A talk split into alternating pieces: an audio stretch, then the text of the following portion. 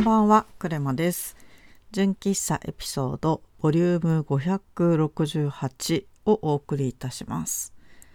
まあ、年末、例年、純喫茶エピソードの最終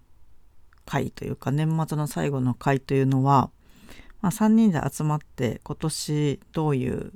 ことが興味深かったですか？みたいなお話をすることが多かったんですが、今年はですね、私、クレマのスケジュールが非常に、えーバタバタしておりまして前回前々回と,、えーと金田さん猫背さん2人で喋っていただいた関係上ですね今日は、えー私が1人で喋るという順番になりまして、えー2022年の締めではございますがちょっと今日は一人で喋るというイレギュラーな回でお送りしたいと思います。えー今収録しているのが2022年の12月25日日曜日夜10時過ぎです。で今日は何の話をしようかなと思ったんですけれども私がこの十数年間ずっと、えー年末に通っている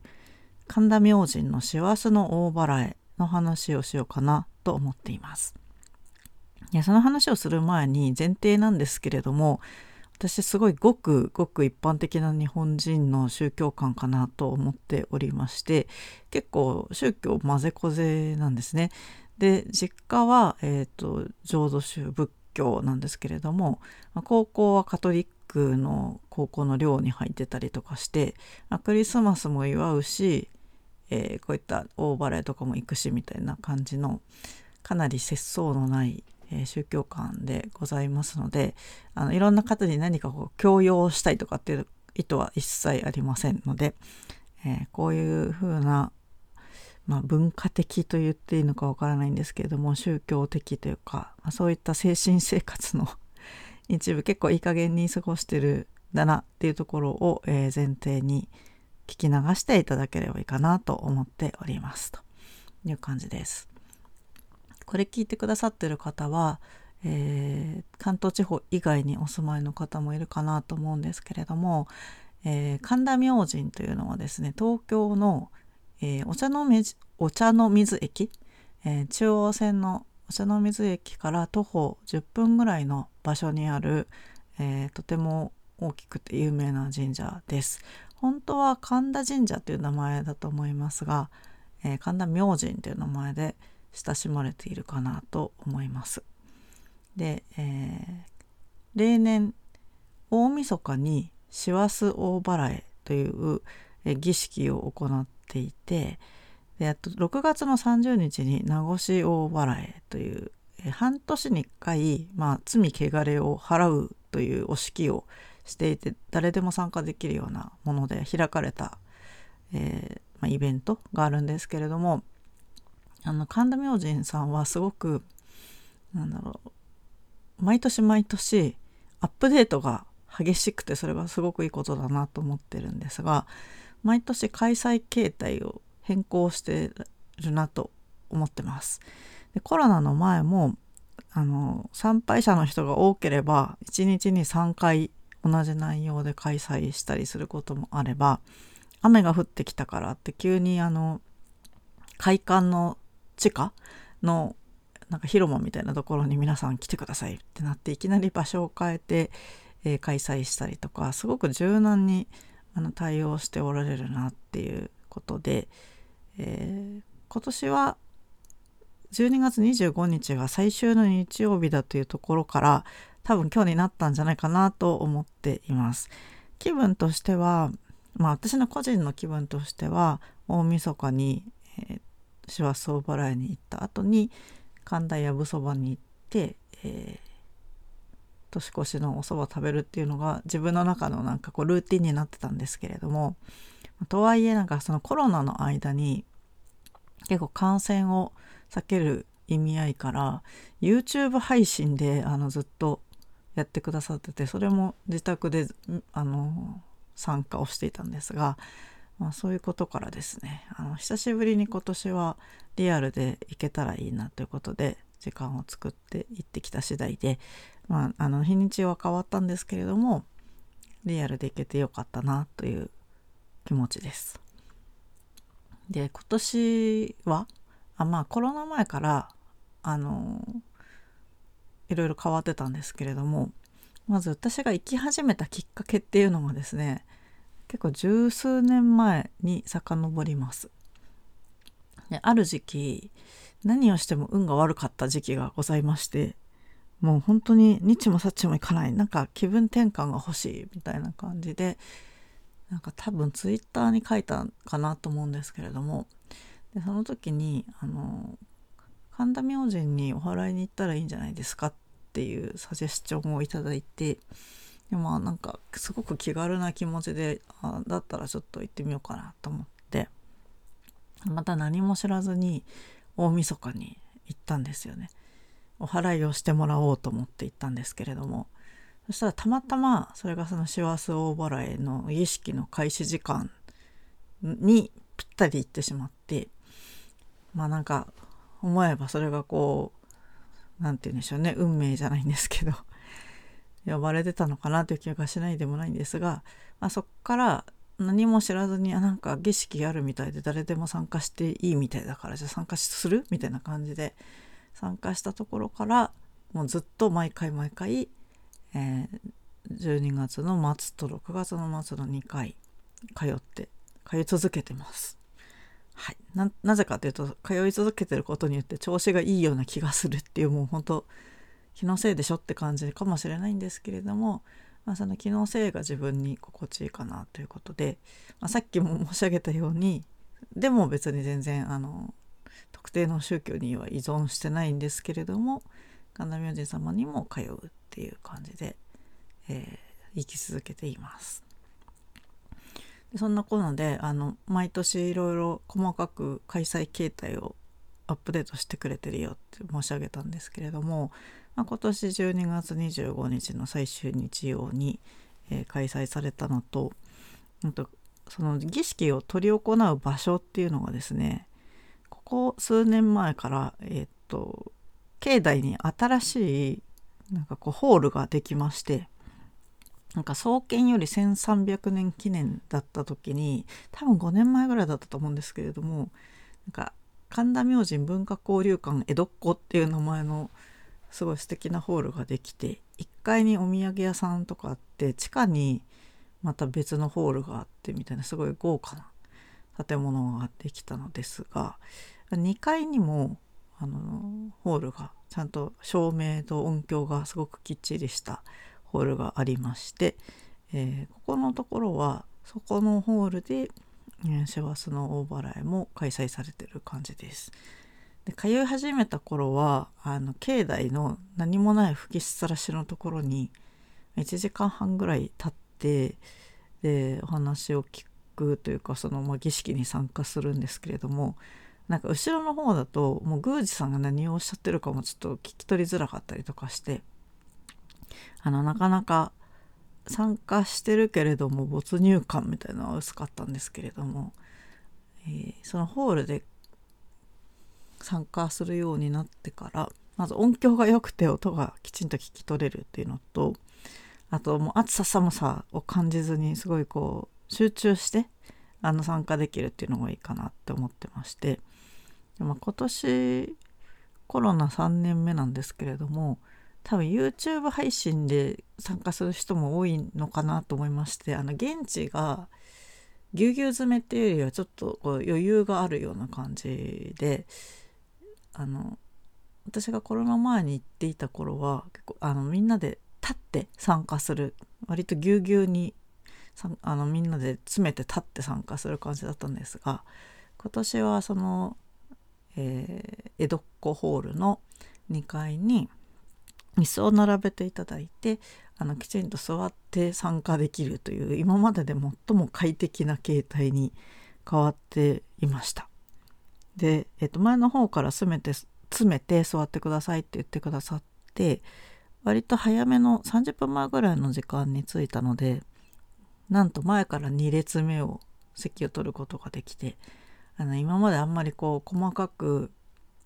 見ることができなかったその宮司さんとか巫女さんの手元みたいなものとかあとあの庄屋七力でこう演奏などもあるんですけれどもその様子もすごくそばでクリアに見ることができてなかなか今日は良かったなと思っています。はい、で、えー、今日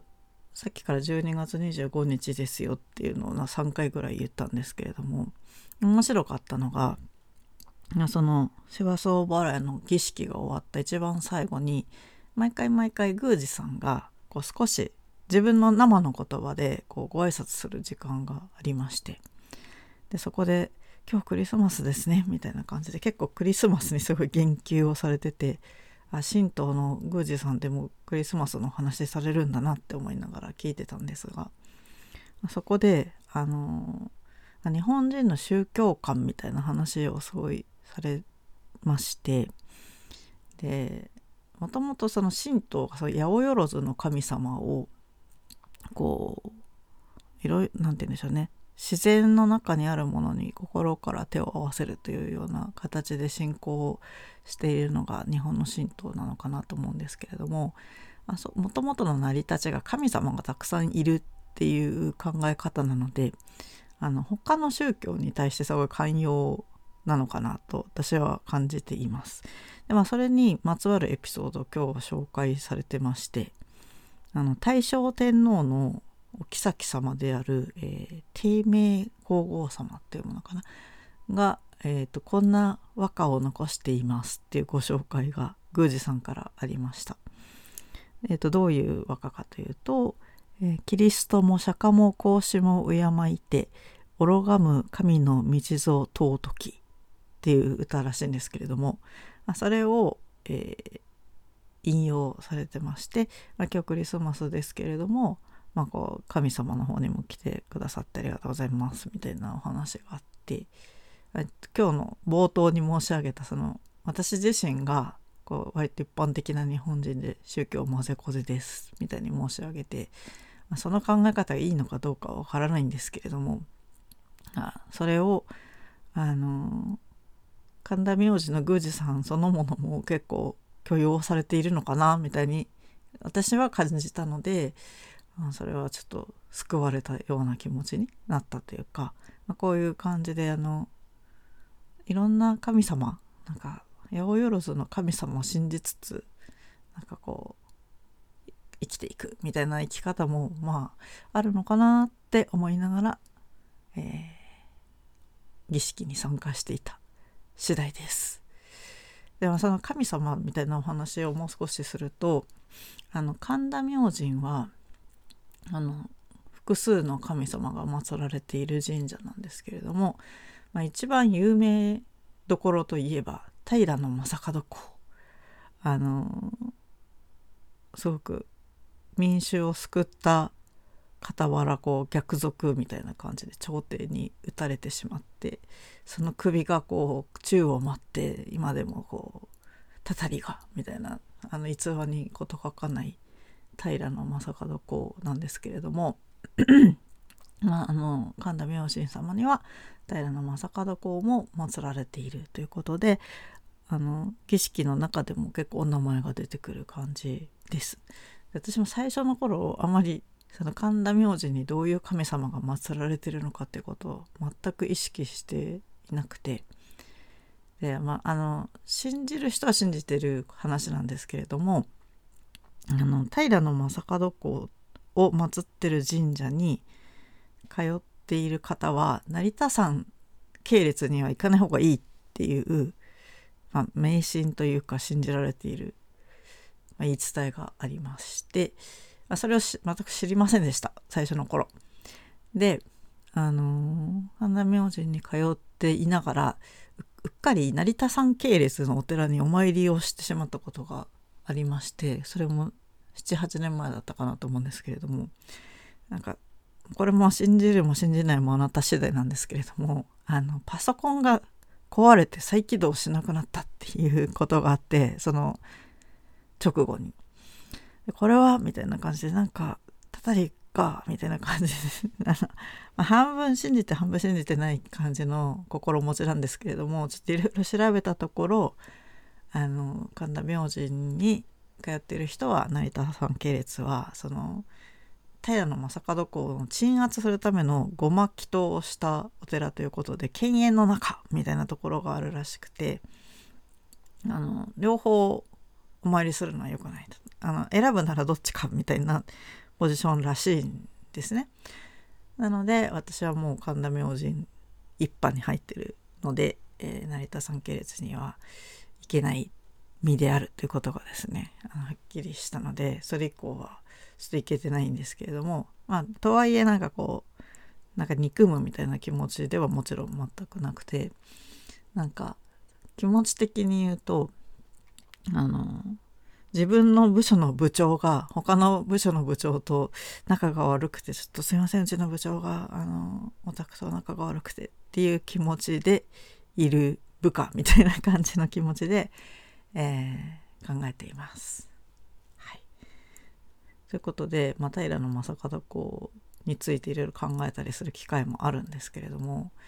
今日あの金明神に行った帰りにあの帰りは東京駅まで歩いてそこから電車に乗ろうと思って、まあ、神田明神から東京駅まで歩いて30分ぐらいなんじゃないかなと思うんですけれどもで歩いていく途中にあの大手町の駅の近くを通るんですよね。でその大手町の駅にはご存知の方もいらっしゃるかもしれないんですがあの正門塚っていうのがありまして一応神田明神ともちろんつながりがあるらしくて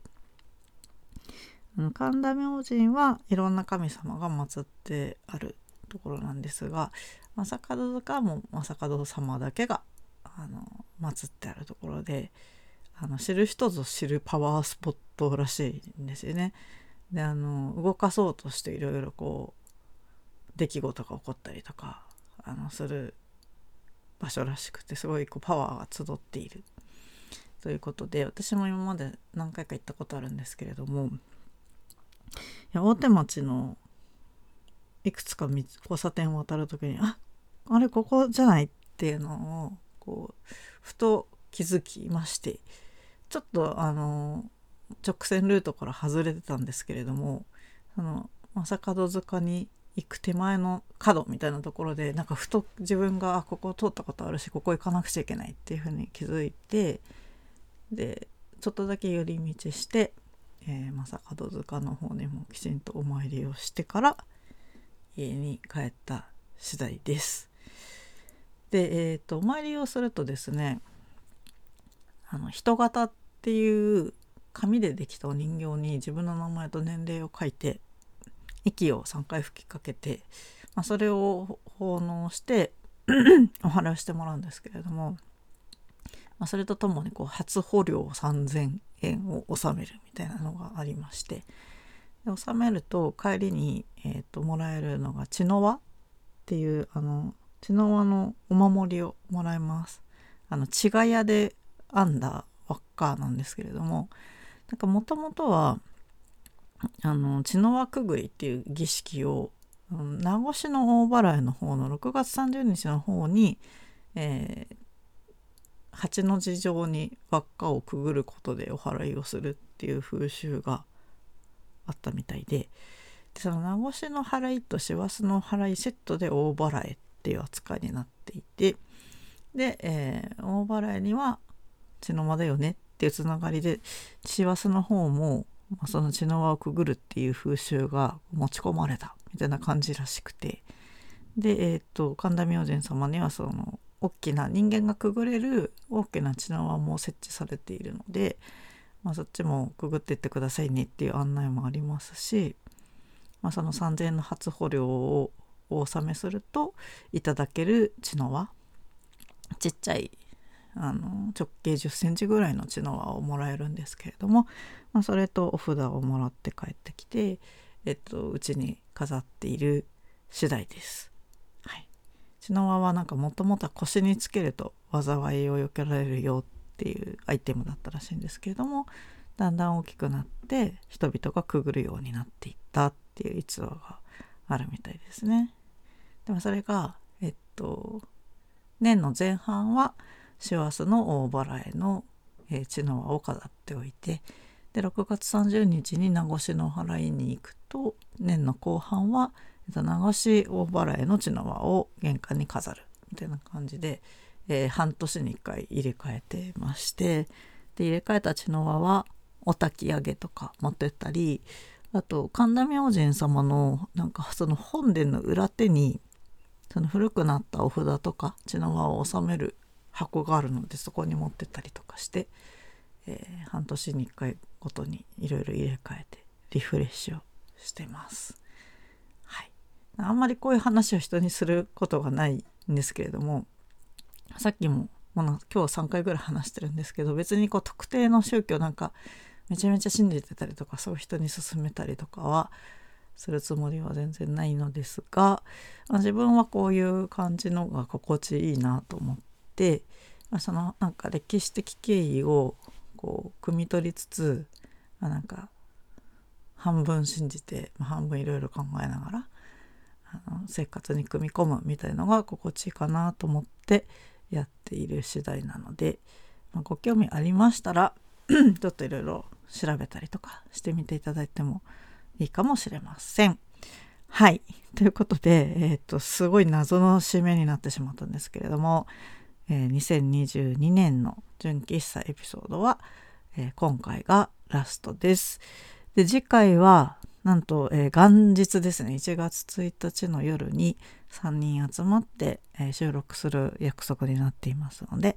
またお届けしたいと思います。まあ、お正月とか、どっかそこら辺のあの、お暇な時間にお耳汚しをする、えー、放送になればと思ってますので、えー、引き続きよろしくお願いいたします。2022年も純喫茶エピソードを聞いていただいてありがとうございました。良いお年をお迎えください。それではおやすみなさい。